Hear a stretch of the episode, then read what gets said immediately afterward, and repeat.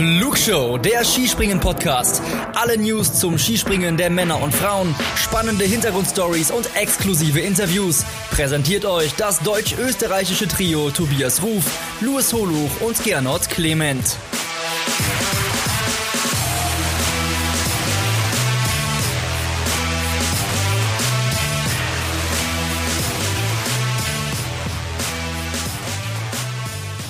Ein seltsamer Saisonstart liegt hinter uns. Ja, ein doch ungewöhnlicher Kalender liegt noch vor uns. Insgesamt. Die Zeiten etwas strange, umso wichtiger ist es, Konstanten im Leben zu haben. One Love für die Flugshow. One Love für unseren Podcast. One Love für Luis Holuch aus Ostwestfalen. Luis, ich grüße dich. Hi, Tobi. Und One Love natürlich nach Österreich zu meinem Spätzl Gernot Clement. Hi, Gernot.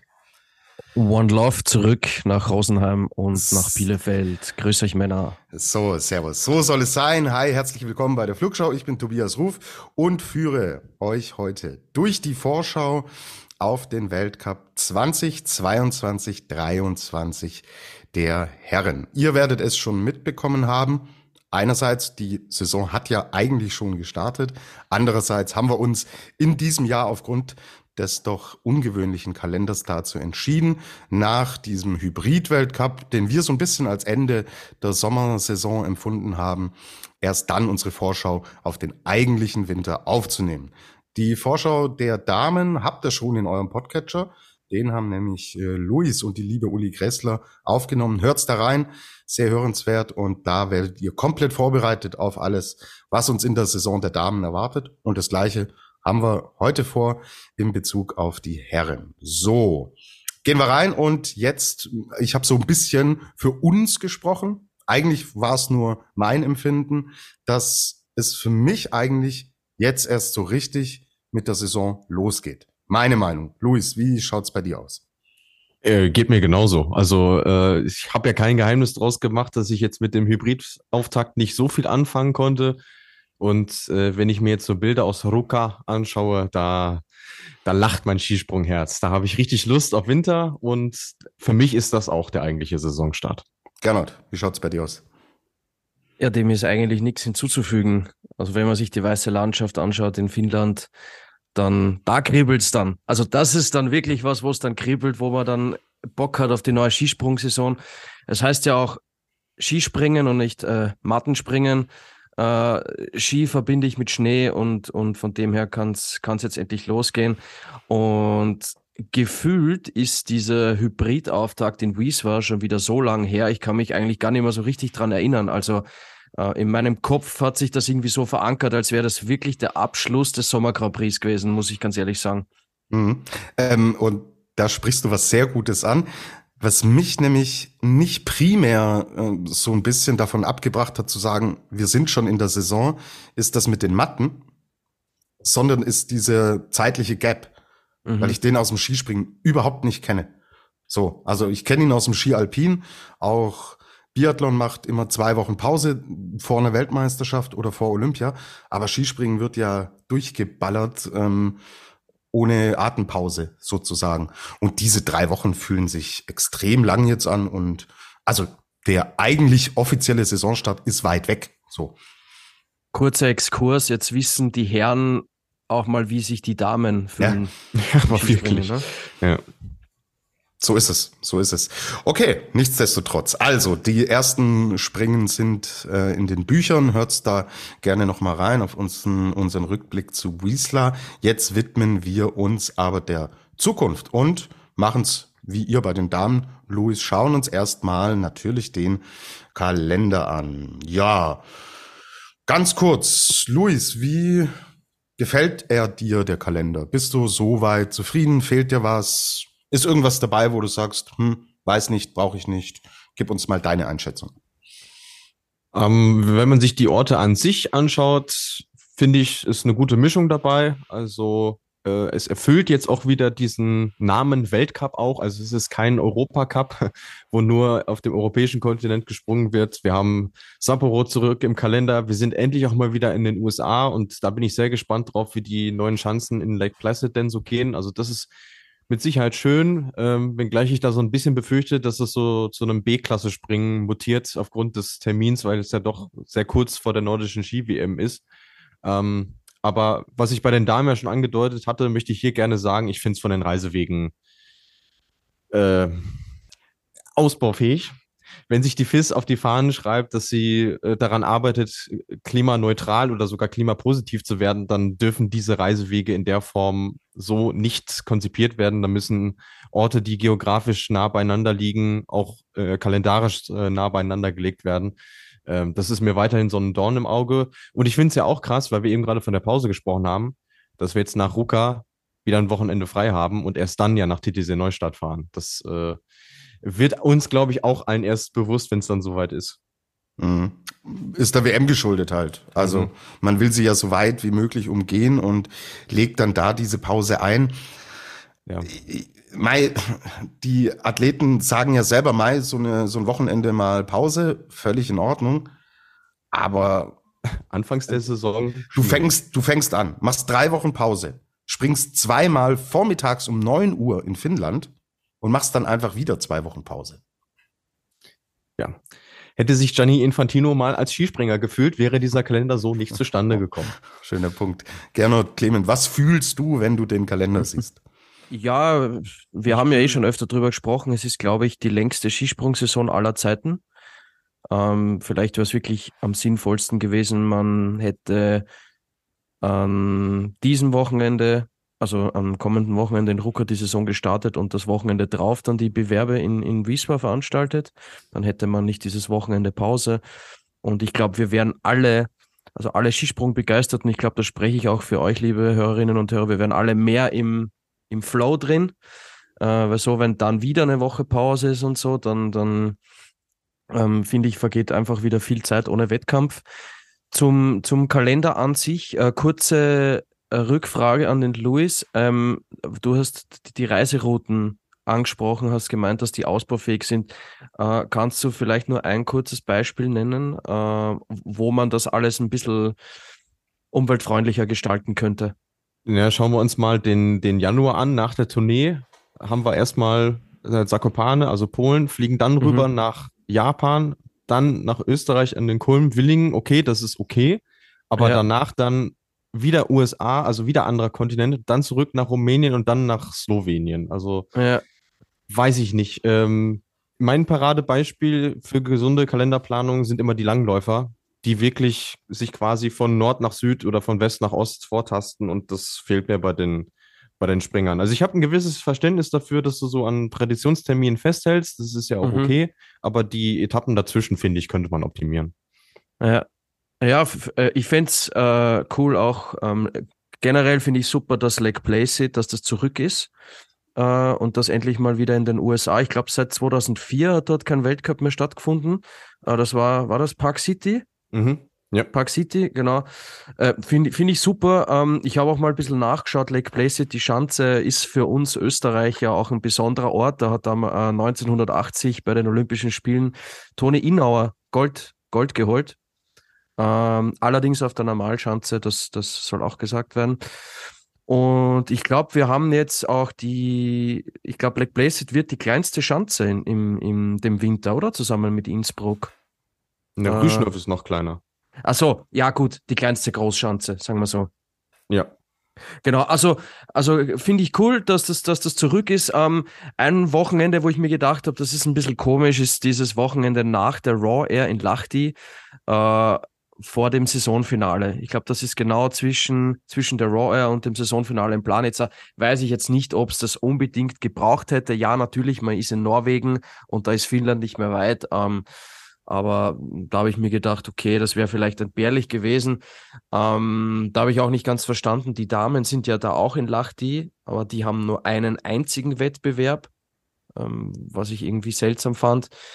Ähm, und, und ja, aber insgesamt natürlich ein, ein Kalender, den es so noch nie gegeben hat. So viele, ich glaube, so viele Bewerbe waren, waren noch nie oder zumindest so lange hat es noch nie gedauert. Und ja, wird, wird wirklich äh, interessant, äh, wer da durchhält bis zum Schluss, bis April.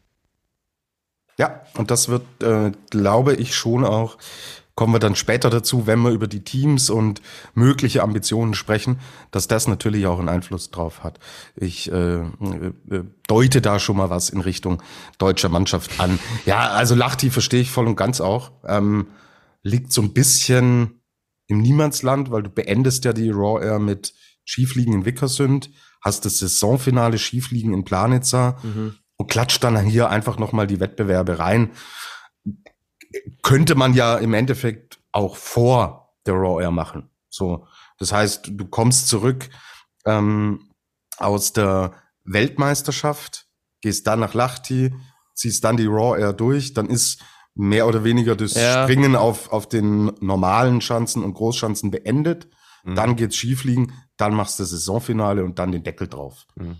Fände ich auch stimmiger, aber okay, wir sind alle in diesen Planungs-Koordinationsprozess natürlich auch nicht wirklich eingebunden. Ja, kann natürlich andere Gründe haben, ähm, die wir nicht kennen, nicht wissen und es deswegen nur so möglich ist.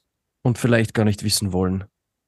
Klar. Ja, den, den, die normalen Termine für Lahti sind ja geblockt, dadurch, dass es andere Weltcups hat und eben die nordische Ski-WM. Und die einzige Möglichkeit, dass noch anders hättest reinquetschen können, wäre ja direkt nach der WM, also unter der Woche dann noch. Aber das wäre, glaube ich, auch. Ich meine, wir haben letztes Jahr drüber geschimpft, wie, wie nah Willingen an Olympia war. Jetzt wäre es ja quasi umgekehrt gewesen, dass der Weltcup direkt nach der WM unter der mhm. Woche weitergeht. Hätte ich mir auch schwierig vorgestellt. Aber Luis, jetzt muss ich nochmal einen zweiten Exkurs wagen zu den Damen. Weißt du genau, äh, ich weiß nicht, ob Sie es in der Vorschau äh, besprochen habt, weißt du, warum in Lahti nur ein Damenspringen stattfindet? Das weiß ich nicht. Ich würde mal auf das typische Argument Budget gehen. Mich hat sowieso überrascht, dass der finnische Verband überhaupt einen Damenweltcup macht, weil die haben mhm. bis auf die WM-Generalprobe bis dato gar nichts gemacht. Mhm. So, und jetzt vielleicht war es auch so, man hat noch einen Ort gesucht für ein, für ein angemessenes äh, Weltcup-Finale, was ja dann dieses Jahr im Gegen oder äh, nächstes Jahr im Gegensatz zu Oberhof dieses Jahr auch wieder ein richtiges Finale ist, heißt nur mit den besten 30. Ähm, vielleicht kann man es sich so erklären. Äh, Jungs, ich möchte noch was ergänzen, was ich leider vergessen habe im Kalender. Der Kulm ist zurück. Der Kulm ist zurück, das habe ich jetzt vergessen. Hauptsache, du verschläfst es dann nicht, Gernot. Ja. genau. Der Kulm ja. Skifliegen in Bad Mitterndorf in Österreich ähm, Ende Januar. Und das ist natürlich, er ist zurück, weil es die Generalprobe ist für die Skiflug-Weltmeisterschaft genau. 2024. Ja, mir fehlt natürlich dieses zweite Bischofshofen-Wochenende nach der Tournee. Ja, also. Ja bin ich todtraurig, dass das nicht mehr im Programm ist. Äh, Spaß beiseite. Lasst uns dann kurz auf die Highlights eingehen, die uns in dieser Saison erwarten. Natürlich, vier Schanzentournee.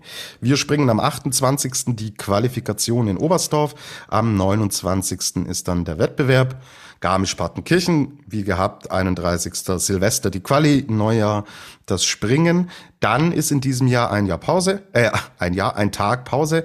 Dann geht's nämlich nach Innsbruck, 3., 4. Januar, direkt rüber nach äh, Bischofshofen, 5., 6. Januar. Da wird dann die Vier-Schanzentournee entschieden. So, Highlight Nummer zwei in dieser Saison ist dann die nordische Ski-Weltmeisterschaft in Planitza. Da gehen die Skispringen-Wettbewerbe mit der Qualifikation der Damen von der Normalschanze am 22. Februar los und mit dem Teamspringen der Herren am 4. März ist diese Weltmeisterschaft für die Skispringerinnen und Skispringer dann beendet. Ja, das sind soweit die großen Highlights. Nehmen wir die Raw Air noch mit rein. Ähm, geht am 10. März in Oslo los. Für mich selber ist die Raw Air schön anzusehen, hat aber nicht den Highlight-Charakter und bei weitem nicht den Stellenwert, den eine Tournee hat oder eine Weltmeisterschaft. Ist ja auch schwierig, wenn nicht alle Orte dabei sind. Also Trondheim fehlt schon, das muss man wirklich sagen. Äh, ich glaube, wir haben jetzt seit 2019 nicht ja. mehr die normale Form gesehen. Das ist echt schon eine lange Zeit. Das kommt einem ewig weit hervor. Und dann wird es schwierig, so ein Ding zu etablieren, ja. ja? Wenn ja. die, äh, wenn das in jedem Jahr da, äh, anders daherkommt. Und das ist ja dieser ähm, Punkt der Vier-Schanzentournee. Hm. Die ist immer gleich. Da verschieben sich mal ein, zwei Tage zwischen ähm, zwischen Garmisch und Innsbruck und in Innsbruck und Bischofshofen. Aber ansonsten ist dieses Produkt in jedem Jahr identisch. Und das hat natürlich einen sehr, sehr hohen Wiedererkennungswert. Und das erkenne ich bei der Raw Air nicht. Da ist das Plus halt das Preisgeld und die, die Gleichberechtigung. Also das, das, das möchte man ihnen schon zugute halten. Aber ansonsten gebe ich dir recht, es fällt einem schwer, sich darauf einzustellen, weil jetzt mutet es halt wie normale Weltcup-Stationen an. Zweimal Oslo, zweimal Lillehammer, zweimal genau. sind. Das äh, vom Format her ist es nichts Außergewöhnliches mehr. Ne? Naja, eben. Und äh, der Punkt ist, ich kann, glaube ich, 90, 95 Prozent äh, aller Skisprung-Fans nachts um drei wecken und fragen, wo wird die Vier-Schanzentournee gesprungen? Und in welchem groben Zeitraum? Das wissen sie. Wenn ich sie wecke und sag die wann und wie die Raw Air sagen, oder schleich dich, lass mich weiter schlafen. ja, aber ich glaube, ich glaube, die Raw Air will mit der Vier-Schanzentournee gar nicht konkurrieren. Also ich glaube, das wissen die Leute in Norwegen ganz gut, die können das ganz gut einschätzen, ähm, dass die Vier-Schanzentournee einfach so ein einzigartiges Ereignis ist. Ich meine, im Endeffekt die Vier-Schanzentournee durch das Neujahrsspringen kennt ja die ganze Welt. Das, das muss man ja auch dazu sagen. Äh, absolut. Nichtsdestotrotz ja. will man ja, wenn man so eine Serie startet mhm. und entsprechend Preisgelder auch ausruft, will man ja nicht sagen, naja, gut, komm, äh, gibt man dem Kind einen Namen, aber Ansonsten lassen wir es laufen und sagen, ja, ist ja eigentlich wie ein normaler Weltcup. Dann ja. brauchst du keine Serie starten. So. Ja, gut, ist halt äh, Umständen geschuldet. Äh, Corona, Schanzenumbau, und was hat man noch? Irgendwas anderes war da auch noch. Also höhere Gewalt, sagen wir es mal so, irgendwie auch. Ja. Aber gut, halten wir uns nicht so lange an der Raw Air auf, ist noch lange hin. Ja, also wir halten fest, die Raw Air bleibt weiterhin etwas raw bleibt etwas raw und ähm, damit, wenn es von eurer Seite aus nichts mehr gibt, seid ihr in Sachen Kalender dann denke ich gut aufgestellt. Abschließend, wir gehen diesmal bis in den April rein. In Planitza beginnt das Skifliegen der traditionelle Saisonabschluss. Am 30. März mit der Qualifikation endet dann am 2. April mit dem Ende einer extrem langen Saison. Und welchen Einfluss diese Saison auf die Teams auch so ein bisschen auf die Zielsetzung, Planungen haben wird. Das würde ich sagen, besprechen wir jetzt und fangen wir an. Gerne tut uns leid, aber wir sind hier in der Überzahl und deswegen, mein lieber Louis, fangen wir an mit dem deutschen Team und ja, sprechen erstmal vielleicht so ein bisschen darüber, was hat denn sich getan, was hat sich verändert, wie kommt diese Mannschaft in diesem Jahr daher? Ja, unterm Strich, ähm, was jetzt die Weltcup-Mannschaft angeht, gab es ja im Wesentlichen nur eine Veränderung. Äh, dadurch, dass Severin Freund ja seine Karriere beendet hat, äh, ist da quasi ein Platz frei geworden, zumindest in der Trainingsgruppe. Den äh, hat ja, wie ihr alle wisst, äh, Philipp Raimund übernommen, der sich, wie ich finde, in Whisper auch ganz gut geschlagen hat. Äh, natürlich ein bisschen unglücklich, dass er nach dieser starken Qualifikation dann am zweiten Tag den Sprung ins Finale verpasst hat, aber er hat immerhin Weltcup-Punkte gemacht. Aber ansonsten sind es tatsächlich mh, hm, die üblichen sechs Bekannten, die äh, in dieser Gruppe mitspringen. Das heißt, äh, irgendwo verlässliche Größen, ja, aber wir haben ja auch das ein oder andere Mal schon angemerkt, dass uns da so ein bisschen äh, frischer Wind fehlt und wir auch so ein bisschen Zweifel haben, ob es denn mit dieser einen Personalie dann tatsächlich auch äh, getan ist. Deswegen ähm, glaube ich, was du ja eben auch schon sagtest, ähm, Fragezeichen sicherlich, wie lange die Kraft reichen wird. Ähm, das war ja in der letzten Saison ein Problem, dass wir feststellen mussten, okay, spätestens nach Olympia sind die doch alle ziemlich auf dem Zahnfleisch dahergegangen und äh, deswegen sind wir sehr gespannt, äh, ob sie das in dieser Saison dann ein bisschen besser hinbekommen. Mhm, absolut. Und man hat da meiner Meinung nach auch gesehen, durch die wenige Rot äh, Rotation war der Akku irgendwann leer. Die letzte Saison war natürlich mit Olympia eine ganz besondere. Also ich habe es ähm, von unseren alpinen Skifahrern auch ähm, ganz offen und transparent gehört. Die meinten auch, der Druck war so extrem hoch, nicht nur sportlich, sondern auch dieses Thema bloß nicht infizieren, bloß nicht über den CT-Wert gehen und dann Olympia verpassen. Und dass das natürlich nochmal einen anderen Stressfaktor auslöst, ist, denke ich, auch nachvollziehbar. Bin gespannt, ähm, ob's, ob wir das vielleicht in ähnlicher Form, nicht jetzt mit dem Corinna-Gesichtspunkt, aber aufgrund der Länge der Saison sehen werden. Hoffe aber wirklich, dass Horngacher eine gute Rotation findet unter diesen sieben Athleten und dann vielleicht auch wirklich mal mutiger ist und sagt, wenn sich jemand wirklich anbietet, über den COC oder die nationalen Gruppen, dass man auch, wenn der wieder Richtung letztes Saisondrittel einfach nicht mehr liefert, dass er dann auch konsequenter ist und sagt, okay, ich tausche jetzt zwei, drei Leute aus, selbst wenn es große Namen sind. Vor allem hast du ja, ähm, um da nochmal einen Vergleich zu ziehen zum, zum Damenskispringen, du hast ja äh, eine repräsentative zweite Liga sozusagen mit dem COC. Das heißt, du kannst sehr gut ablesen, äh, wer da in Form ist und ähm, sobald diese Startplätze ja erstmal äh, ausgesprungen sind, hast du ja die Möglichkeit zu rotieren. Du musst nicht auf Teufel komm raus jemanden in dieser Liga lassen, nur um diesen Startplatz irgendwo zu holen. Und das würde ich mir, würde ich mir tatsächlich auch wünschen. Und der Kalender lässt es ja auch zu, äh, das zu machen, eben mit den Wettkämpfen in Übersee, äh, wo du nicht zwingend auf die erste Garde gehen musst. Äh, vor allem, wenn du frühzeitig auch merken solltest, okay, wir springen nicht um den Gesamtweltcup, sondern richten unseren Fokus gezielt auf die Großereignisse, Vier-Schanzentournee oder nordische Ski-WM, was wir äh, von Markus Eisenbichler mit der Tournee schon gehört haben und eben auch äh, Karl Geiger, der gesagt hat, voller Fokus auf, auf Planica. Unbedingt. Und auch Karl Geiger sagt ganz offen, ich habe ihn ja getroffen, erster Punkt, an dem er sich voll orientiert, ist die Vier-Schanzentournee. Höre ich definitiv raus. Gesamtweltcup, nö, springe ich nicht mit dieses Jahr. Also klar, äh, wenn, wenn ihm das Ding zufliegt, im wahrsten Sinne des Wortes, und er voll dabei ist, dann äh, wird er nicht sagen, ja, der Gesamtweltcup ist mir wurscht. Der hat einen extrem hohen Stellenwert, betonen auch Eisenbichler, Geiger immer wieder. Aber also zwischen den Zeilen, das, was ich mit Ihnen besprochen habe, Luis, du hast ja auch mit Karl Geiger gesprochen, zwischen den Zeilen lese ich raus, in dieser Saison gibt's andere Prioritäten als den Gesamtweltcup.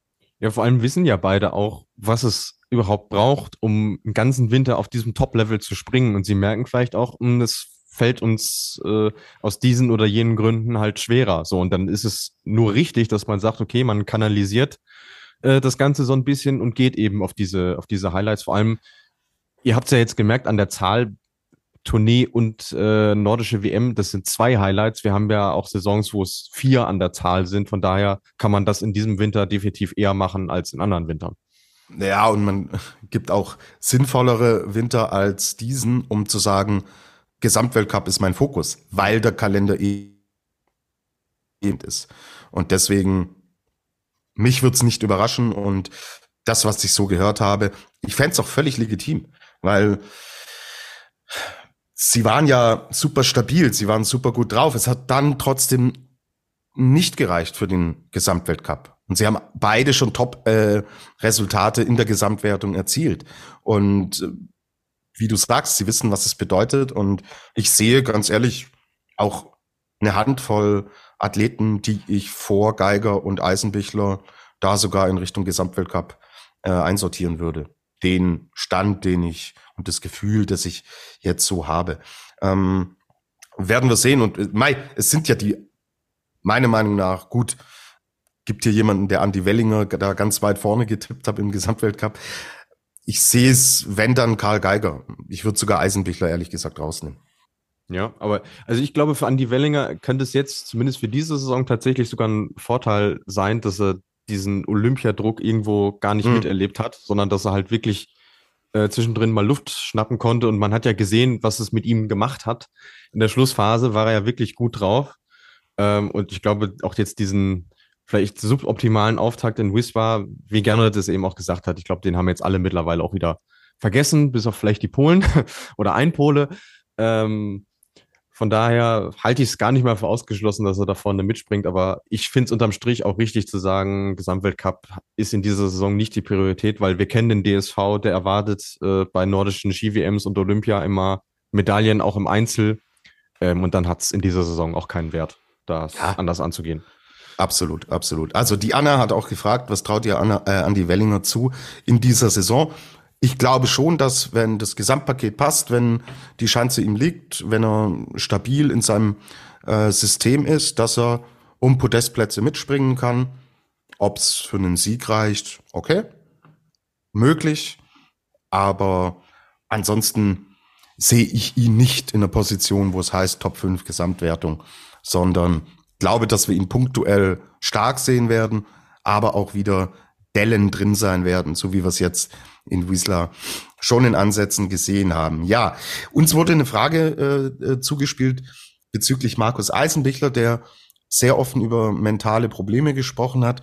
Da vielleicht auch noch mal den Auszug, dass ich mit ihm gesprochen habe im Rahmen der Einkleidung des Deutschen Skiverbandes und das schon bemerkenswerte Worte waren.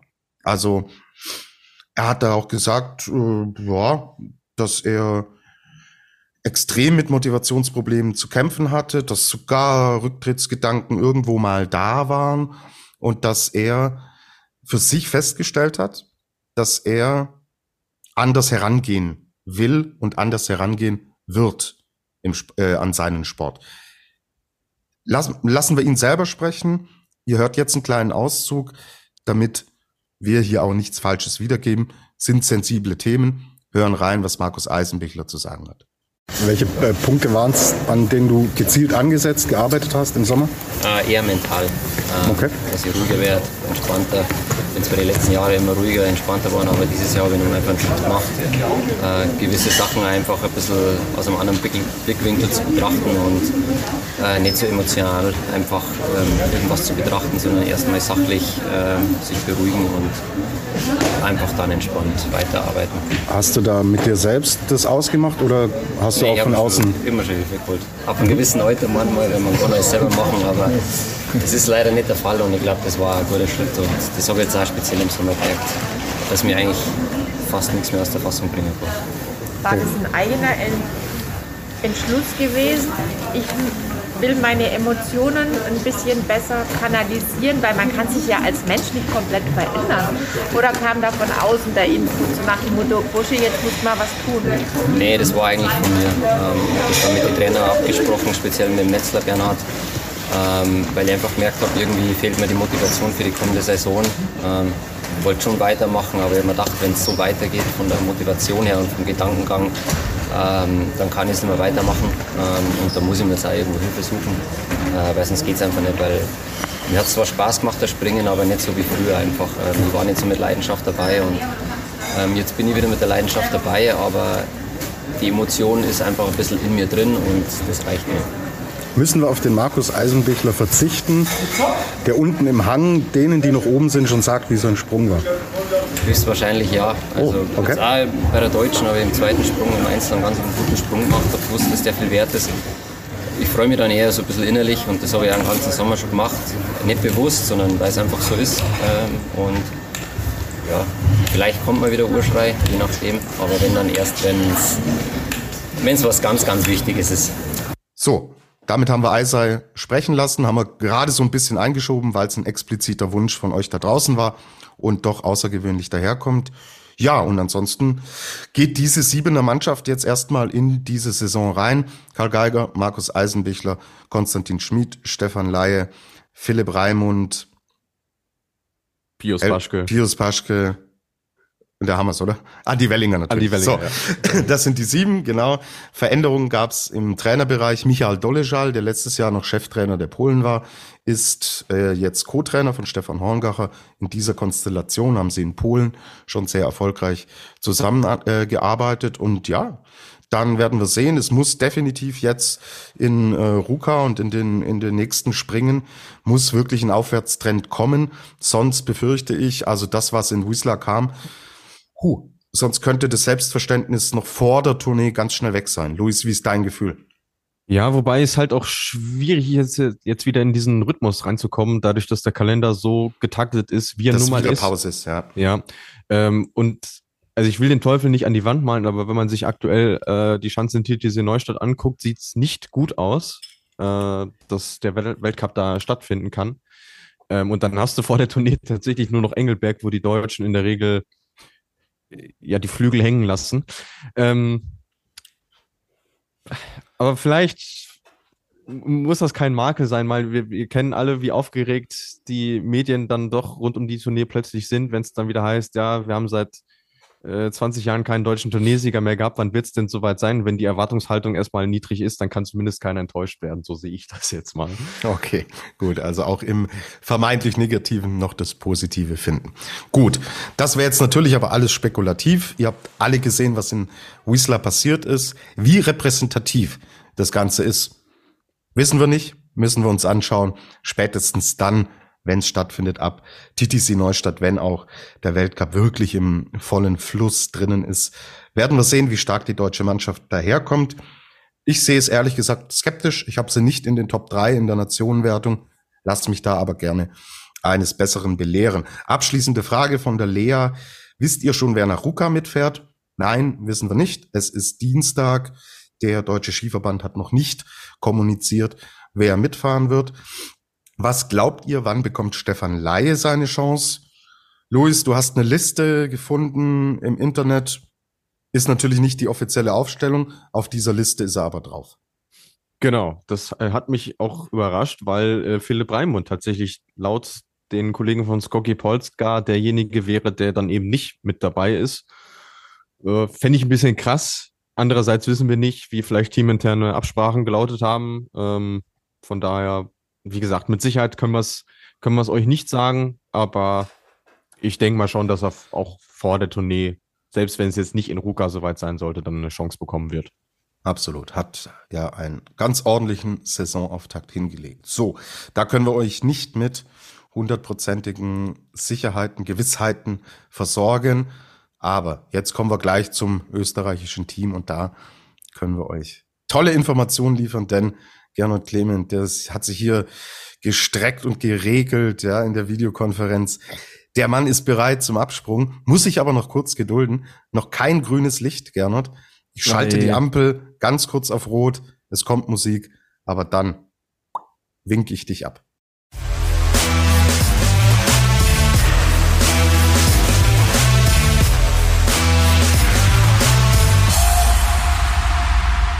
Wir sind zurück bei der Flugshow und stimmen euch ein auf den wirklichen Saisonstart, so wie wir ihn empfinden bei den Herren in die neue Weltcup-Saison und wollen jetzt über Österreich sprechen. Gernot, gib uns mal einen groben Überblick. Wie ist das Gefühl? Gehst du zuversichtlich in die Saison aus rot-weiß-roter Sicht?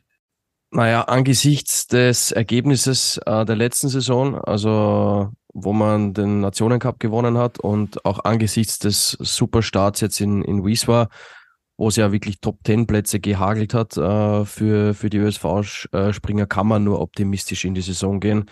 Ähm, wir haben ja eh schon drüber gesprochen, dass die Dichte extrem, extrem hoch ist, äh, dass wenn der eine mal ausfällt, dass da ein anderer da ist und, und super Leistungen zeigt. Also sehr, sehr gutes Gefühl, was die Saison angeht. Ähm, Vielleicht klappt es ja auch endlich mal wieder mit einem Für-Schanzentournee-Sieg. Mal schauen. Das wäre jetzt so, naja, 2015, 2014, 15, das ist, oh, ist, schon, ja. das ist schon eine lange Zeit. Ich weiß, ihr wartet noch länger, alles 2002, gut. Gernot. Also bitte. Ja, ja. alles gut. ähm, na, also das, das, grundsätzliche Gefühl ist sehr, sehr, sehr, sehr positiv. Äh, ist natürlich schade, dass der Daniel Huber jetzt erstmal ausfällt, ähm, der dann eben aufgrund der Knorpelabsplitterung dann erstmal äh, operiert worden ist. Andererseits ist jetzt der Michi Heiberg zurück, ähm, der glaube ich oder hoffe ich mal endgültig seine, seine Rückenprobleme überwunden hat und, und der hat, wenn man sich die aktuelle Mannschaft anschaut, nach Stefan Kraft immer noch die zweitmeisten Siege äh, mit, mit fünf an der Zahl. Ähm, mal schauen, was von dem noch zu, zu erwarten ist. Also ja, bin, bin optimistisch. Mhm. Gibt es denn innerhalb des Teams große Veränderungen? Mal über Huber haben wir gesprochen. Ja. Heibeck kommt zurück, Aschenwald kommt zurück. Fettner hat gesagt, er macht weiter. Also ich für mich habe nicht die großen Veränderungen mitbekommen. Habe ich was verpasst? Mm, na, die großen Veränderungen hat es jetzt nicht gegeben. Ähm, Manuel Fettner hat ja im Sommer in einem Interview auch gesagt, er, er macht das jetzt ein Jahr und dann wird er wieder in sich gehen und schauen, ähm, ob er vielleicht sogar äh, noch, noch länger springt. Ich glaube, da ist nichts auszuschließen, aber ähm, man hat in Wieswa auch schon gesehen, dass der, der Mann richtig Lust hat.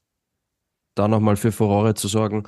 Ähm, es ist jetzt in Rucker gibt es mal eine kleine Neuerung. Da feiert ähm, Francisco Mörth, ein, ein junger Steirer, der kommt aus, aus Bad Mitterndorf, also dort vom Kulm. Äh, der feiert jetzt ein Weltcup-Debüt. Das hat er sich auch, ähm, würde ich sagen, redlich verdient. Er hatte einen guten Sommer, war im, im, im Sommer Grand Prix äh, sehr gut unterwegs und war auch, äh, wenn ich es richtig im Kopf habe, im COC der zweitbeste Österreicher nach Michi Heiböck. Also der darf sich jetzt mal, der darf jetzt mal sein, sein Können unter Beweis stellen. Der ist im, im B-Kader. Und dann vielleicht die größte, also vielleicht mit Sicherheit die größte Änderung gab es eher auf Trainerebene, dass der Co-Trainer Thomas Thurmbichler jetzt nicht mehr dabei ist und äh, Cheftrainer bei den Polen ist. Aber ansonsten, ich würde jetzt nicht sagen, alles beim Alten, aber äh, du hast es schon gesagt, Tobi, im Vergleich zur Vorsaison hat sich jetzt nicht allzu viel verändert. Um, warum auch? Mhm. Lief ja alles ganz gut. Genau, steht die Aufstellung denn schon fest für Ruka? Ja, genau, die Aufstellung steht fest. Ähm, dadurch, dass der Michi Heiböck ja den COC gewonnen hat, äh, geht Österreich jetzt erstmal mit sieben Athleten an den Start. Ähm, ich zähle sie ganz kurz auf. Ähm, Zugpferd natürlich weiterhin äh, Stefan Kraft, dann äh, äh, Jan Hörl ist mit dabei, also Stefan Kraft, Jan Hörl, mh, Philipp Aschenwald, Manuel Fettner, Francisco Mörth, Michael Heiböck und Daniel Czofenik. Daniel Czofenik, ja, wie konnte ich ihn vergessen? Ähm, Zudem haben wir, glaube ich, auch eine, eine Hörerfrage bekommen. Reden wir gleich noch drüber. Genau. Aber genau, das sind jetzt erstmal die sieben in Rucker. Super. Und ich entschuldige mich jetzt schon für alle Mörtel-Witze die da kommen werden. Alle Österreich-Kenner wissen, worum es geht. Das sind Dinge, die kann ich nicht liegen lassen. Gut, gehen wir zurück zur österreichischen Mannschaft und ja, lass uns ja. doch über Namen sprechen, die auch euch da draußen interessieren. Unklar fragt, kann Stefan Kraft um den Gesamtweltcup mitspringen? Boah, ja, das ist eine sehr gute Frage. Ich meine, ihr habt das jetzt auch schon beim DSV ausführlich diskutiert. Der Gesamtweltcup ist natürlich etwas, das kannst du nicht planen, das muss passieren. Und äh, wenn ich jetzt an die vergangenen Jahre denke, dann gab es eigentlich in, in jedem Winter auch mal kurz eine Leistungsstelle bei Stefan Kraft. Äh, vielleicht mal, mal war es die Tournee, mal war es ein schwieriger Saisonstart. Äh, ich glaube, dass er keiner der Top-Favoriten ist auf den, auf den Gesamtweltcup-Sieg. Ich glaube, dass er der konstanteste ÖSV-Springer sein wird. Ich glaube aber trotzdem, dass es auf den Gesamtweltcup-Sieg, dass es dafür nicht ganz reicht. Luis? Ähm, ich meine mich zu erinnern, dass ich in unserer äh, Meisterbilanz Ende Oktober gesagt habe, äh, er war ja letzte Saison schon Top 5 mit diesem wirklich schlechten Januar auch, wo er dann wirklich in Willingen erst in Tritt gekommen ist.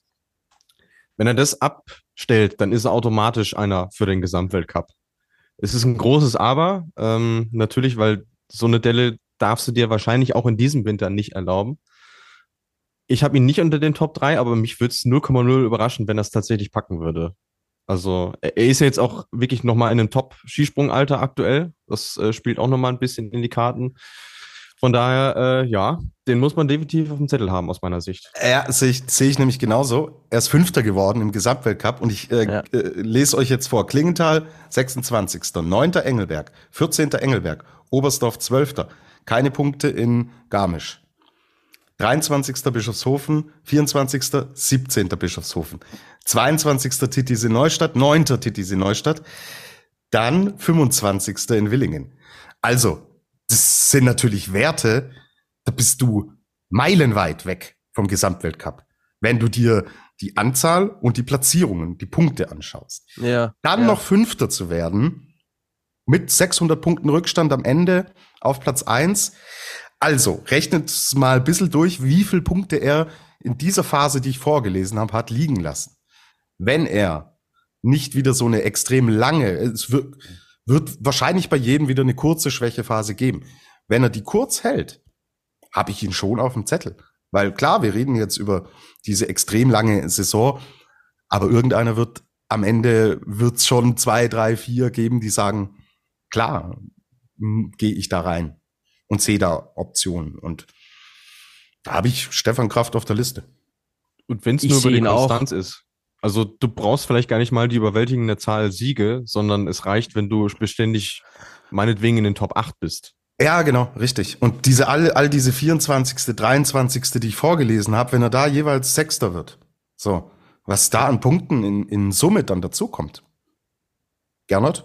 Ja, alle, alles möglich. Ich habe ihn auch in den Top 5. Äh, ich glaube aber trotzdem, dass so ein kleines Detail noch fehlen wird äh, zu Leuten wie Kobayashi oder Lindwig. Mhm. Das, Okay. das glaube ich. Genau, über die Favoriten sprechen wir dann gleich hinten raus noch. Daniel Czofenik, zwei Fragen habe ich, äh, haben wir bekommen. Ja, eigentlich gezielt zu ihm nur eine. Der Flo will wissen, kann Daniel Czofenik am Saisonende im Gesamtweltcup unter den Top 5 stehen? Also ich sage mal so, ich glaube nicht, dass sich Daniel Czofenik die Top 5 als Ziel gesetzt hat im Gesamtweltcup. Ich glaube, das wäre ein bisschen zu viel des Guten. Äh, soweit ich weiß, ist auch sein bestes Karriereresultat im Weltcup auch ein fünfter Platz. Also da jetzt zu sagen, er landet am Ende der Saison in den Top 5 des Gesamtweltcups, ich glaube, das ist ein bisschen zu hoch gegriffen. Äh, was wir über ihn wissen, was wir von ihm wissen und was wir vor allem auch von Experten wissen, ist, dass er extrem viel Talent mitbringt, äh, extrem gute Anlagen. Äh, er ist ein guter Flieger und ich glaube, man kann ihm alles zutrauen, aber noch nicht in dieser Saison. Ich glaube, er wird den nächsten Schritt machen, er wird sich etablieren. Letztes Jahr war er 25. im Gesamtweltcup. Im, ich traue ihm zu, dass er Top 15 äh, in den Top 15 die Saison beendet, aber Top 5 ist noch äh, eine Spur zu weit entfernt. Luis? Sehe ich ähnlich, ja. Ich traue ihm aber durchaus zu, dass er quasi so jetzt auch in der Abwesenheit von Daniel Huber genau dessen Rolle irgendwo einnehmen kann, dass er so beständige, sagen wir mal, Nummer zwei bis drei in dem Team werden kann. Und ich meine, der hat keinen Druck. Also niemand erwartet von ihm, dass er jetzt groß die Bäume ausreißt und äh, ähm, vor allem bringt er eine sehr gute technische Stabilität auch mit. Er kann sich jetzt, dadurch, dass er jetzt aus dem Juniorenalter auch raus ist, voll und ganz auf das Weltcup-Geschehen konzentrieren. Und äh, wenn er erstmal in den Rhythmus kommt, äh, zu seinem Sprung findet, dann ist das ja ein beständiger Punktelieferant im positivsten Sinne. Von daher, äh, ja, also ich, ich sehe ihn da äh, sehr gut aufgestellt. Ich glaube halt, um in die Top 5 zu kommen im Gesamtweltcup, da brauchst du Konstanz und du brauchst vor allen Dingen auch die Erfahrung. Und wie dosiere ich meinen Körper, wie dosiere ich mein System, so dass ich es beständig immer wieder abrufen kann, um dann entsprechend konstant zu sein und dann entsprechend die Punkte zu holen. Und das ist dann, glaube ich, eine Erfahrungssache. Und vor allem auch so ein System zu haben, das dann bei allen möglichen Bedingungen auch Auch auf allen ne? Schanzen und Genau. unter den Drucksituationen, Tournee und was da alles mit reinspielt. Ja, ihr müsst ja auch mal schauen, er hat äh, letzte Saison 251 Punkte geholt. Er müsste ja so roundabout 1000 Ja. draufsetzen, damit Ja, er ja, irgendwie klar. in die Top 5 kommt. Ich meine, wir haben 32 Einzelspringen, das ist echt eine Menge Holz an Punkten, was du da holen kannst. Und das, also der Step wäre gigantisch. Ich glaube aber, Jungs, wir sind uns alle drei einig, äh, wenn wir sagen, er ist eine sehr spannende Personalie, oder? Voll. Also das allemal. Definitiv. Und er ist auch Ja. einer, der dann äh, uns schon in dem einen oder anderen Wettbewerb aufs Podest springen kann, wenn sich alles ausgeht, vielleicht Genau. auch einen Weltcup gewinnen kann. Aber das konstant zu zeigen, Luis sagt es, 1000 Punkte, äh, die liegen nicht einfach so auf der Straße rum. Ja, ich traue ihm auf jeden Fall seinen ersten Podestplatz zu in dem Winter. Das. Mhm. Ich würde sogar sagen, ich lege mich jetzt fest, Daniel Czofenik äh, holt seinen ersten Podestplatz. Ich habe auch letztes Jahr in der Vorschau gesagt, Daniel Huber äh, holt seinen ersten Weltcupsieg. Das hat er auch gemacht und jetzt schafft es der Daniel Czofenik auch mit Okay. seinem No- ersten Podestplatz. Nostradamus Clement hat gesprochen. Ja. Wir sind gespannt. Ich finde, die österreichische Mannschaft kommt sehr, sehr gut daher, hat viele Optionen im Gegensatz zur deutschen Mannschaft. Ich sehe in Deutschland echt wenige Podestoptionen, wenn ich ehrlich bin. Das Ja. finde ich in Österreich ähm, jetzt so auf dem Papier, auch was die letzte Saison gezeigt hat. Man profitiert da, finde ich auch total davon, dass man vielen Athleten immer wieder die Chancen gegeben hat. Das, was Luis und ich ja in Deutschland immer ein bisschen kritisch sehen, finde ich, dass das in Österreich unter Andi Witthölzel deutlich besser gelungen ist und dass man da auch mal in Kauf genommen hat. Man rotiert, man riskiert. Klar, da waren auch externe Einflüsse teilweise, ähm, mit dabei, warum man es gemacht hat. Aber man hat's gemacht, hat dann vielleicht kurzfristig mal auf den einen oder anderen Punkt verzichtet, profitiert jetzt aber davon, weil die, die ihre Chancen bekommen haben, jetzt eine gewisse Erfahrung haben. Und das gefällt mir im österreichischen Team gut. Ich finde, es kommt sehr stimmig daher.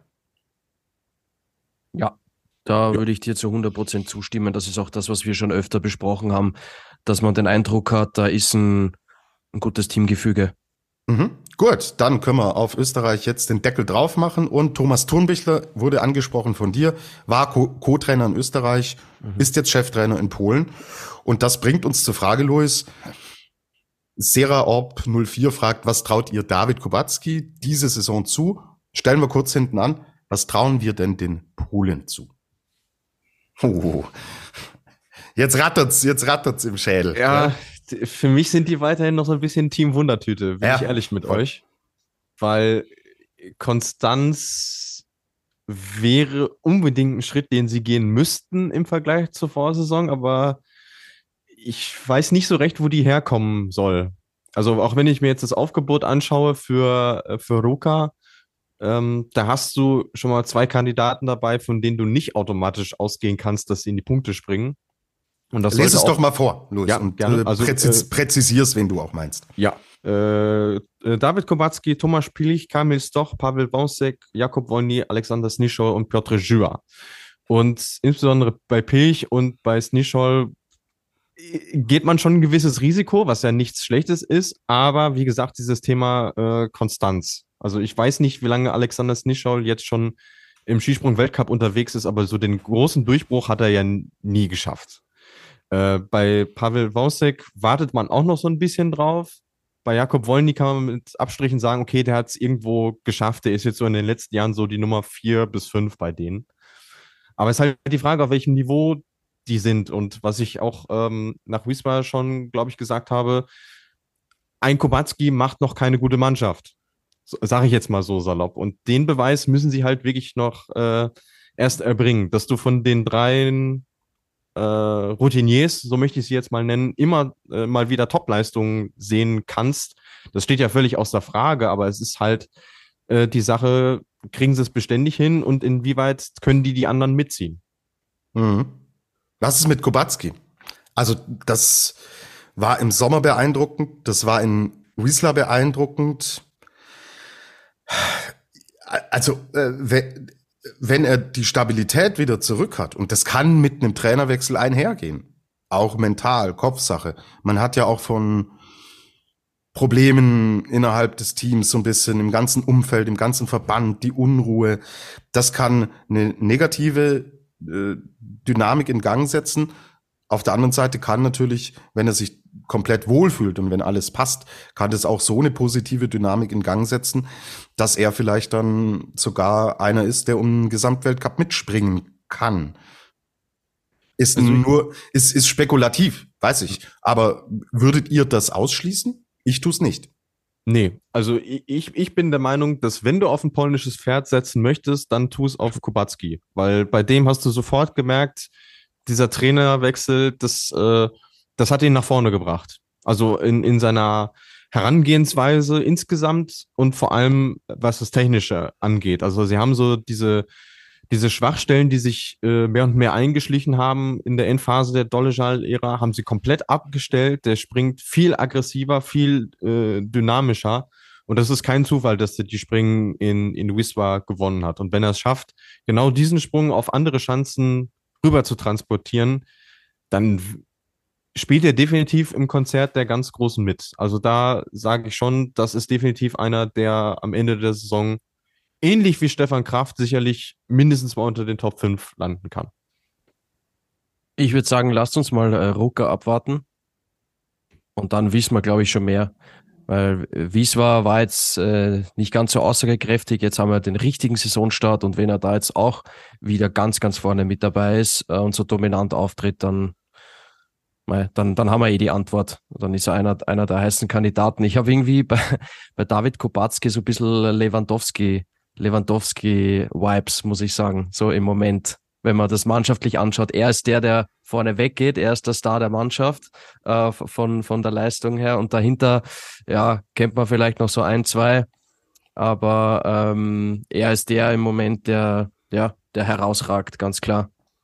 Also vor allen Dingen ruhen, glaube ich, jetzt nach den Eindrücken da auch die Hoffnungen. Und Mai werden wir dann auch sehen, wie äh, sich mit Kamil Stoch, Piotr Schuwa, finde ich extrem schwer, gerade Kamil Stoch zu prognostizieren. Mm. Ich traue es ihm über eine ganze Saison ehrlich gesagt nicht mehr zu, aber ich glaube, punktuell können müssen, sollten wir ihn schon auf dem Zettel haben. Aber Leute, äh, nimmt uns nicht übel, das wäre alles zu spekulativ, um hier komplett seriös jetzt zu sagen, der und der wird so und so performen, können wir an dieser Stelle nicht.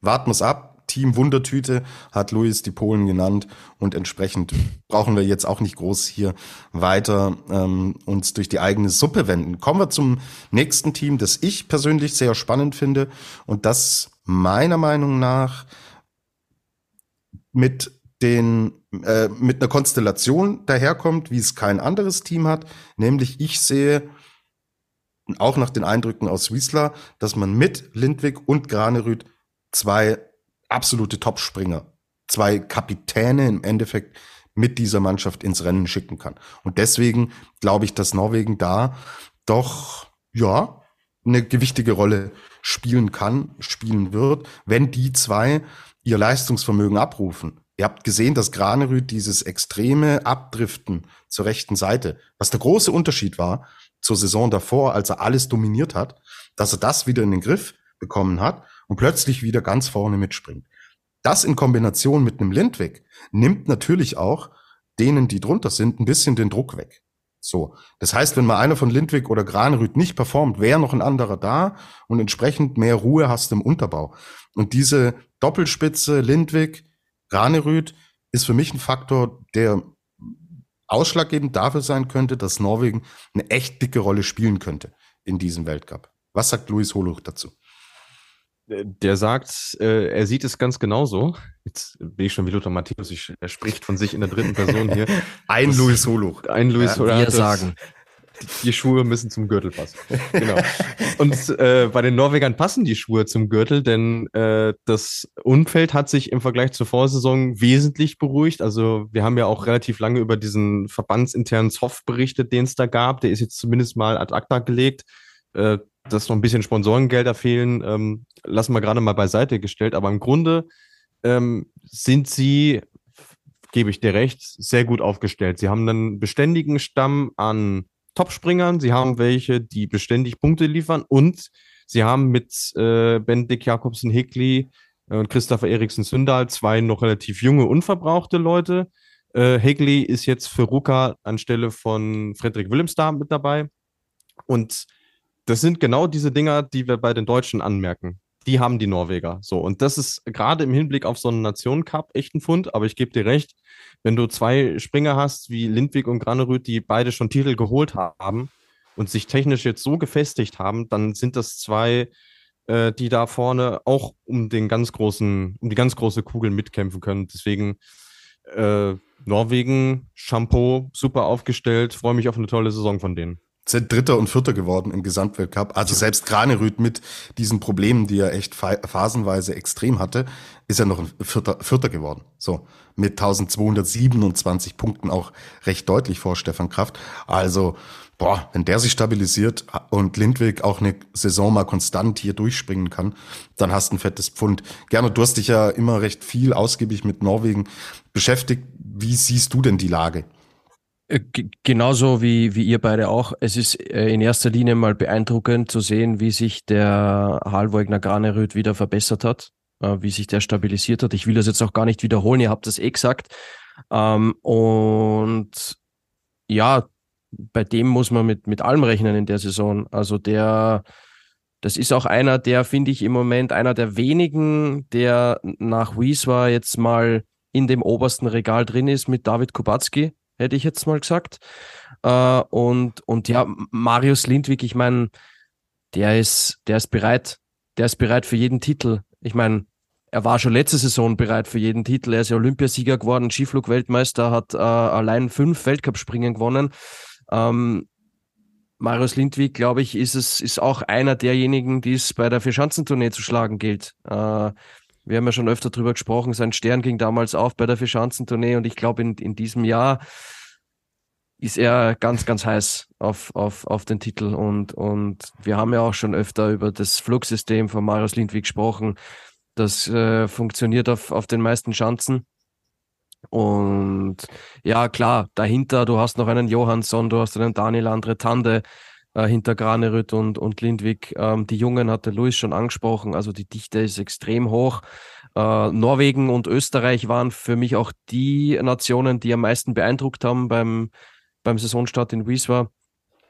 Also ja, klar, es ist eine Vorschau, es ist viel Spekulation, aber ich glaube, den Norwegern ist äh, alles, alles zuzutrauen. Mannschaftlich, äh, sowohl auch äh, was Einzelleistungen angeht, vor allem von Granerüt und Lindwig. Und man muss ja auch mal festhalten, dass die Vier-Schanzentournee im Grunde genommen ja das Event für, für Lindwig ist. Er hat auf allen Schanzen schon bewiesen, dass er sehr gut Skispringen kann nur halt nie in, in einem Jahr quasi. Also entweder hat er sich böse auf die ja. Nase gelegt oder der Weisheitszahn gab dazwischen. Deswegen, äh, wenn er jetzt mal durchkommt, dann, äh, Freunde, habt ihn auf dem Zettel. Ja, haben wir definitiv. Gut, ähm, gehen wir zu einer anderen Mannschaft, die, wenn wir nur im März springen würden, alles immer gewinnen würde. So. Aber mit der ich mich weiterhin, ehrlich gesagt, boah, pff, bisschen schwer tue. Sie kommen eigentlich so auch, was die, was das Einzelpotenzial angeht, kommen sie eigentlich mit am, am kompaktesten, finde ich sogar daher. Also da kann, da können sechs, acht Leute können aufs Podest springen oder sogar gewinnen. Die Frage ist, fangen wir erst wieder Mitte, Mitte März an oder sehen wir uns dann tatsächlich auch irgendwann mal diese Weiterentwicklung, dass es mehr als nur einer ist, der auch im Dezember, im Januar Can you do it on a uh, cloudy night in January in Willingen? So, das ist ja der Punkt.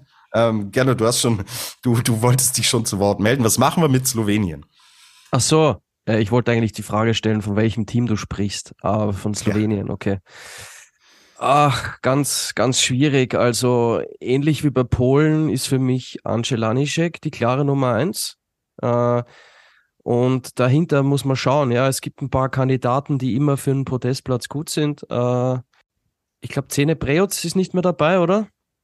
Zene ja, Preutz hat, hat, die, die, hat aufgehört. Der finde ich auch sehr talentiert war. Der war Zehnter im Gesamtweltcup letztes ja, Jahr. eben, eben. Äh, sehr, sehr, sehr schade. Ähm, puh, ich habe bei den Slowenen nicht so richtig den Durchblick. Ähm, ich würde aber sagen, dass Ancelanischek derjenige ist, äh, mit dem er immer rechnen muss. Luis, du bist unser Slowenien-Experte. Auf die Gefahr hin, dass ich unser, unser Familienoberhaupt Ruf so ein bisschen enttäusche, gehe ich fest davon aus, dass die Slowenen ihren Fokus voll auf diese Heim-WM legen werden. Also ist ein Punkt, ist ein Argument, ich, ja. Ich würde jetzt nicht, äh, sagen wir mal, in rund um die Tournee schon mit Spitzenleistungen von denen rechnen. Und sie haben definitiv bei dieser Heim-WM einen riesengroßen Vorteil allein, weil sie als eine der wenigen Mannschaften diese Chancen auch im Winter springen.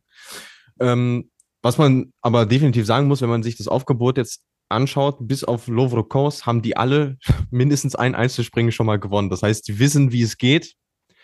Und das Tal der Tränen haben wir hier in der Flugshow mitbegleitet. Darüber sind sie mal definitiv hinweg und sie hätten ja letzte Saison um ein Haar auch den Nationen-Cup geholt. Das heißt, ein gewisses Maß an Konstanz ja. ist auch da.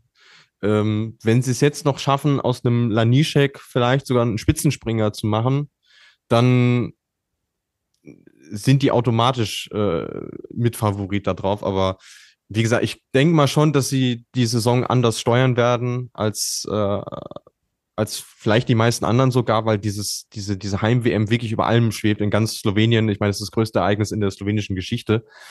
Und da stellt man sich besser nicht so an wie bei der Skiflug-WM vor, vor zwei Jahren. Deswegen, ähm, ja, wie gesagt, ich rechne zu Beginn jetzt noch nicht mit denen, aber ich glaube schon, dass sie es hinbekommen werden, sich so in Schuss zu bringen, dass sie dann auf heimischem Boden wirklich Topleistung bringen. Was ist aber mit dem Hintergedanken, A, muss ich mich qualifizieren für Planitzer? kann ich überhaupt sagen, ja, komm, ich leg so alles in Richtung Februar, hm, schau, dass ich bis dahin so mich so durcharbeite und dann erst so 100% fit bin, ist im Skispringen immer schwierig. Weiß ich nicht. Also, die wollen da alle dabei sein, das ist ja ganz klar. Ja. Ja, klar, natürlich musst du vorher deine Spitzenergebnisse bringen, aber anders als jetzt äh, bei unserem deutschen Skiverband gibt es so dieses Normsystem, über das wir jetzt in diesem Winter wieder sprechen dürfen, so in der Form bei denen nicht. Das heißt, äh, der Trainer sagt einfach, die nehme ich mit, Ja, muss, was muss völlig ich dafür ist. auch nicht rechtfertigen. Ähm, und das, das wird auch automatisch passieren, weil wenn man sich den, sich den Kalender auch anguckt, es gibt genügend Chancen, auf denen die gut springen können. Ruka ist jetzt beispielsweise eine davon. Wenn Tiltis in Neustadt stattfindet, ist die auch eine davon. Engelberg waren die Slowenen im Grunde auch immer gut. Dann hast du noch Bischofshofen. Du hast vorher noch einen Skifliegen, du hast vorher noch Willingen. Also es gibt genügend Möglichkeiten, dass die sich irgendwie Schuss bringen. Von daher, die machen sich, glaube ich, einfach keine großen Gedanken darüber, sondern das, das passiert halt einfach so. Mhm. Also, dass keiner da ist, sagt, ich gehe jetzt auf den Gesamtweltcup, ich gehe Richtung Tournee, voller Fokus auf die WM. Genau. Äh, Luis, gab es denn auf der Großschanze in Planitzer schon mal einen Herrenweltcup? Ja, 2014 das äh, Saisonfinale, weil damals die umgebaute Flugschanze noch nicht fertig geworden ist. Da bin ich sogar vor Ort gewesen damals. Okay, das war aber nur, weil die Flugschanze nicht fertig war. Also sonst Genau, hätte es dort noch kein, noch kein Weltcup-Springen ge gegeben. Okay. Ja, richtig. Ist halt auch ein Riesenvorteil, ne, wenn die Slowenen da äh, eigentlich regelmäßig dort trainieren, oder? Ja, voll. Und wenn, wenn, wenn Karl Geiger äh, mir am Telefon sagt, er ähm, ist auf der Schanze im Winter noch nicht gesprungen, hat aber gehört, dass die Spur ganz anders geht als anderswo, dann ist das für die echt ein haushoher Vorteil und auch für die Mhm. Teams, die natürlich dort regelmäßig irgendwo auch, auch trainieren. Vielleicht sogar für unsere äh, nordamerikanischen Freundinnen und Freunde aus Kanada, weil die sehr oft da springen. Also das ist definitiv ein Thema, was wir auch in der WM-Vorschau nochmal aufgreifen werden, weil das wirklich ganz besondere Rahmenbedingungen sind da. Von Genau. der Euphorie, die es um das Event gibt, nochmal ganz abgesehen. Genau, jetzt sind wir in der Saisonvorschau, das nehmen wir auf jeden Fall mit in die WM-Vorschau, ist aber, Louis, völlig richtig, natürlich, wenn wir über das Team Slowenien sprechen, eine zentrale Komponente in dieser Saison, dass eben dieses Mega-Ereignis aus slowenischer Sicht in dieser Saison stattfinden wird. So, abschließend, ja, ist es eine wirkliche Teamvorschau oder geht es eigentlich wieder nur um einen Namen? Wir sprechen über Japan und da natürlich All Eyes on Ryoyo Kobayashi. Ja, er ist, er kann alles gewinnen. Der Saisonstart in Wieswa war jetzt äh, nicht ganz so beeindruckend, aber sind wir wieder beim Thema nicht, nicht hundertprozentig aussagekräftig, nur eine kleine Standortbestimmung. Äh, der hat, der hat alles, was es braucht, um auch in diesem Jahr wieder die großen Titel zu gewinnen. Es, es ist ganz einfach so. Das Einzige, was ich bei den Japanern oder was vielleicht ähm, ihn ein bisschen negativ beeinflussen könnte, ist das, was tut sich hinter ihm. Weil, äh, puh, also ich sehe jetzt hinter Yoyo Kobayashi im Moment im japanischen Team eigentlich keinen einzigen Kandidaten für die Top 5, bin ich ehrlich. Weder Naoki Nakamura noch René Kaido noch, noch den älteren Bruder Junshiro Kobayashi. Äh, bin, ich, bin ich ehrlich. Aber ich finde zumindest Nikaido eine sehr spannende Personalie, ähm, weil es wären auch erfahrenere Alternativen da gewesen und der japanische Verband ist bewusst auf einen Jungen gegangen, also der wirklich auch im Weltcup noch ein relativ unbeschriebenes Blatt ist. Bei Naoki Nakamura habe ich so meine Hoffnung, dass der jetzt vielleicht mal wirklich so sein Potenzial entfaltet, äh, was, was man ihm so an, andichtet, so möchte ich es jetzt mal formulieren. Einfach aus dem Grund, dass der im Sommer tatsächlich nach Mitteleuropa gezogen ist. Er hat eine Wohnung in Bad Reichenhall, trainiert viel in Österreich, also äh, hat jetzt auch nicht so unbedingt vielleicht das äh, Problem, dass er dann wenig zu Hause ist, äh, fernab von der Familie, sondern dass er sich einfach schon akklimatisiert hat, dadurch, dass er jetzt schon länger in Mitteleuropa ist. Ähm, aber ich gebe dir recht, gerne einen anderen Top-5-Kandidaten sehe ich auch nicht, wobei man jetzt nochmal nachrechnen müsste, die Leute, denen wir jetzt schon Top-5-Potenzial angedichtet haben in dieser Vorschau, das sind mehr als fünf. Von daher, es können auch gar nicht alle da vorne reinspringen, aber ähm, wenn sie zumindest eine, eine stabile Nummer zwei hinter ihm haben, wäre das im Vergleich zur letzten Saison auf jeden Fall schon mal ein Fortschritt.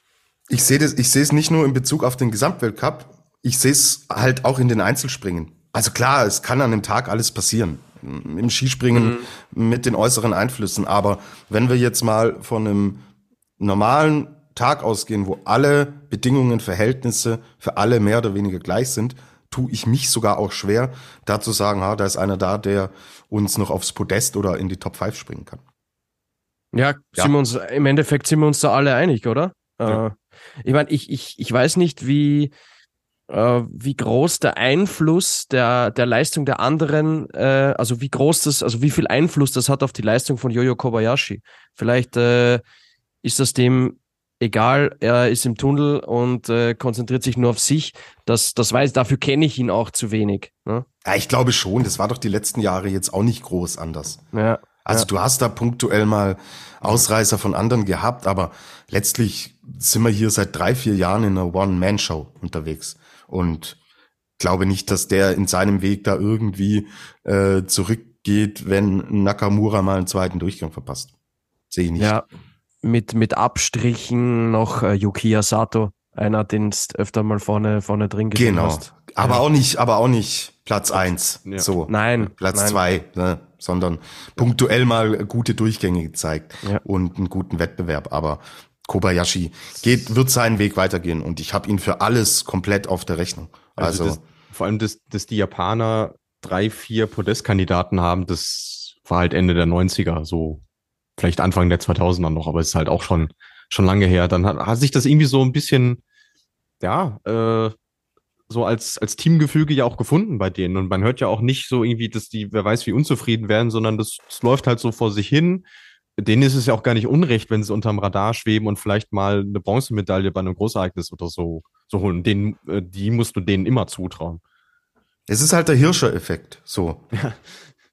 Der hat in den technischen Disziplinen im Riesenslalom zum Beispiel für den österreichischen Skiverband, das, der Hirscher ist da, das passt schon, der gewinnt. Dann war er weg und dann standen es da und haben gesagt so, oh, wir haben ein Problem. Und ja. das sehe ich hier in dem Fall auch. Deswegen müssen wir uns, glaube ich, damit jetzt auch nicht weiter ähm, aufhalten. Wir lassen uns gerne eines Besseren belehren, aber ich habe Japan auch nicht im Bereich Top 3, was die Nationenwertung angeht, bei weitem nicht auf dem Zettel. So, okay, dann eine Frage, die uns jetzt von Jan erreicht hat, von Date, MNJCB. Wessen Stern geht in dieser Saison so richtig auf? Wem traut ihr den größten Sprung im Vergleich zu den letzten Jahren zu? Wer wird die Überraschung? Ähm, boah, ich tue mich brutal schwer. Bin ich ganz ehrlich. Und kann da seriös keine Namen. Also ich glaube schon, dass man so ein Chofenik haben wir angesprochen. Renne Kaido ist, glaube ich, eine, eine Geschichte, wo wir genauer hinschauen. Hm, Philipp Reim und wenn er seine Einsätze kriegt, sehe ich auch als einer, der uns was zeigen kann. Mir gefällt der Italiener gut, Giovanni Bresadula. Also das, was ich so gesehen habe. Auch ja. er ist einer, der noch ja. recht jung ist, wo man sehen kann, hey, ähm, da kann der nächste Step kommen. Aber dass wir einen sehen, der diesen Jahrhundertschritt macht, so, der in meiner Sprache vom untersten Regal ganz nach oben greift, sehe ich ehrlich gesagt nicht. Ja, du, dem ist nichts hinzuzufügen. Ich wollte den Namen Presadola in den Ring werfen, aber dann äh, hast es du schon getan.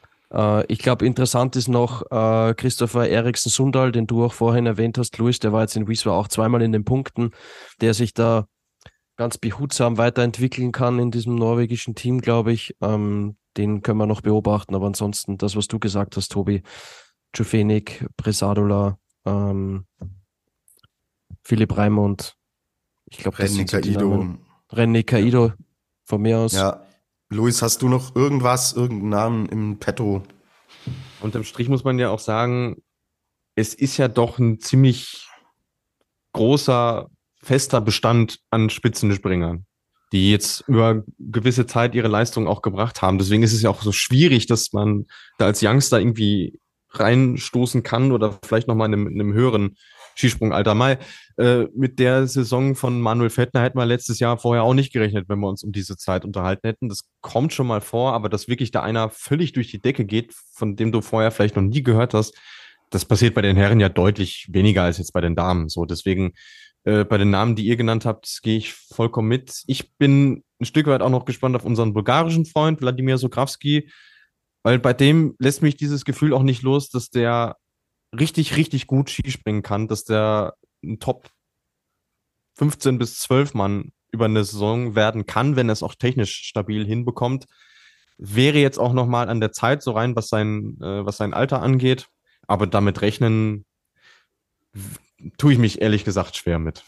Mhm, kann ich verstehen. Und wann kommen denn die großen Veränderungen? Die kommen, wenn wir groß, große Änderungen im Reglement haben. Dann kann es zu großen Verschiebungen kommen. Die sehe ich in diesem Jahr jetzt nicht, was Anzug, was Ski und so weiter angeht. Die sind nicht da. Die kommen auch dann, wenn es viele Rücktritte gibt. Die sehe ich auch nicht. So. Also wo soll der Spielraum für die ganz großen Überraschungen sein? Höchstens mal wieder, wenn wir so ein Seefeld 2019 Normalschanzenspringen haben, was völliges ja. Chaos ist, aber ähm, wir reden ja nicht über punktuelle Einzelevents. Genau, ja, ja, die, die ja. Frage geht ja, wessen Stern Saisonvorschau, auf, wessen Stern geht auf. Und der geht nicht in einem oder zwei äh, Sprüngen auf, sondern wir genau. wollen ja hier eine ganze Saison im Endeffekt in, in der Perspektive haben. Und da, Mai, es wird, irgendeiner wird's sein, so Fettner-Style-mäßig. Hast du im Sport immer, ja. Aber da jetzt das seriös zu prognostizieren, fehlt mir die Fantasie. Und genau deswegen mögen wir diesen Sport ja so gern, weil er auch immer wieder Überraschungen parat hat. Mhm, absolut. Gut, Okay, also müssen wir euch ein bisschen enttäuschen. Dann ähm, wurden, wurden wir nach den Favoriten gefragt. Ich denke, ich kann es zusammenfassen, dass wir hier, wenn wir die Teams auch durchgegangen sind, natürlich über Kobayashi sprechen. Wir sprechen über Lindwig, wir sprechen über Granerüth, wir haben Lanischek mit auf dem Zettel, wir haben Stefan Kraft mit dabei. Wenn Karl Geiger stabil reinkommt, müssen wir ihn natürlich auch mit dazu zählen. Er war Zweiter im Gesamtweltcup letztes Jahr, müssen wir nicht drüber reden. Was passiert mit Kubacki? Wie stabil ist er denn wirklich?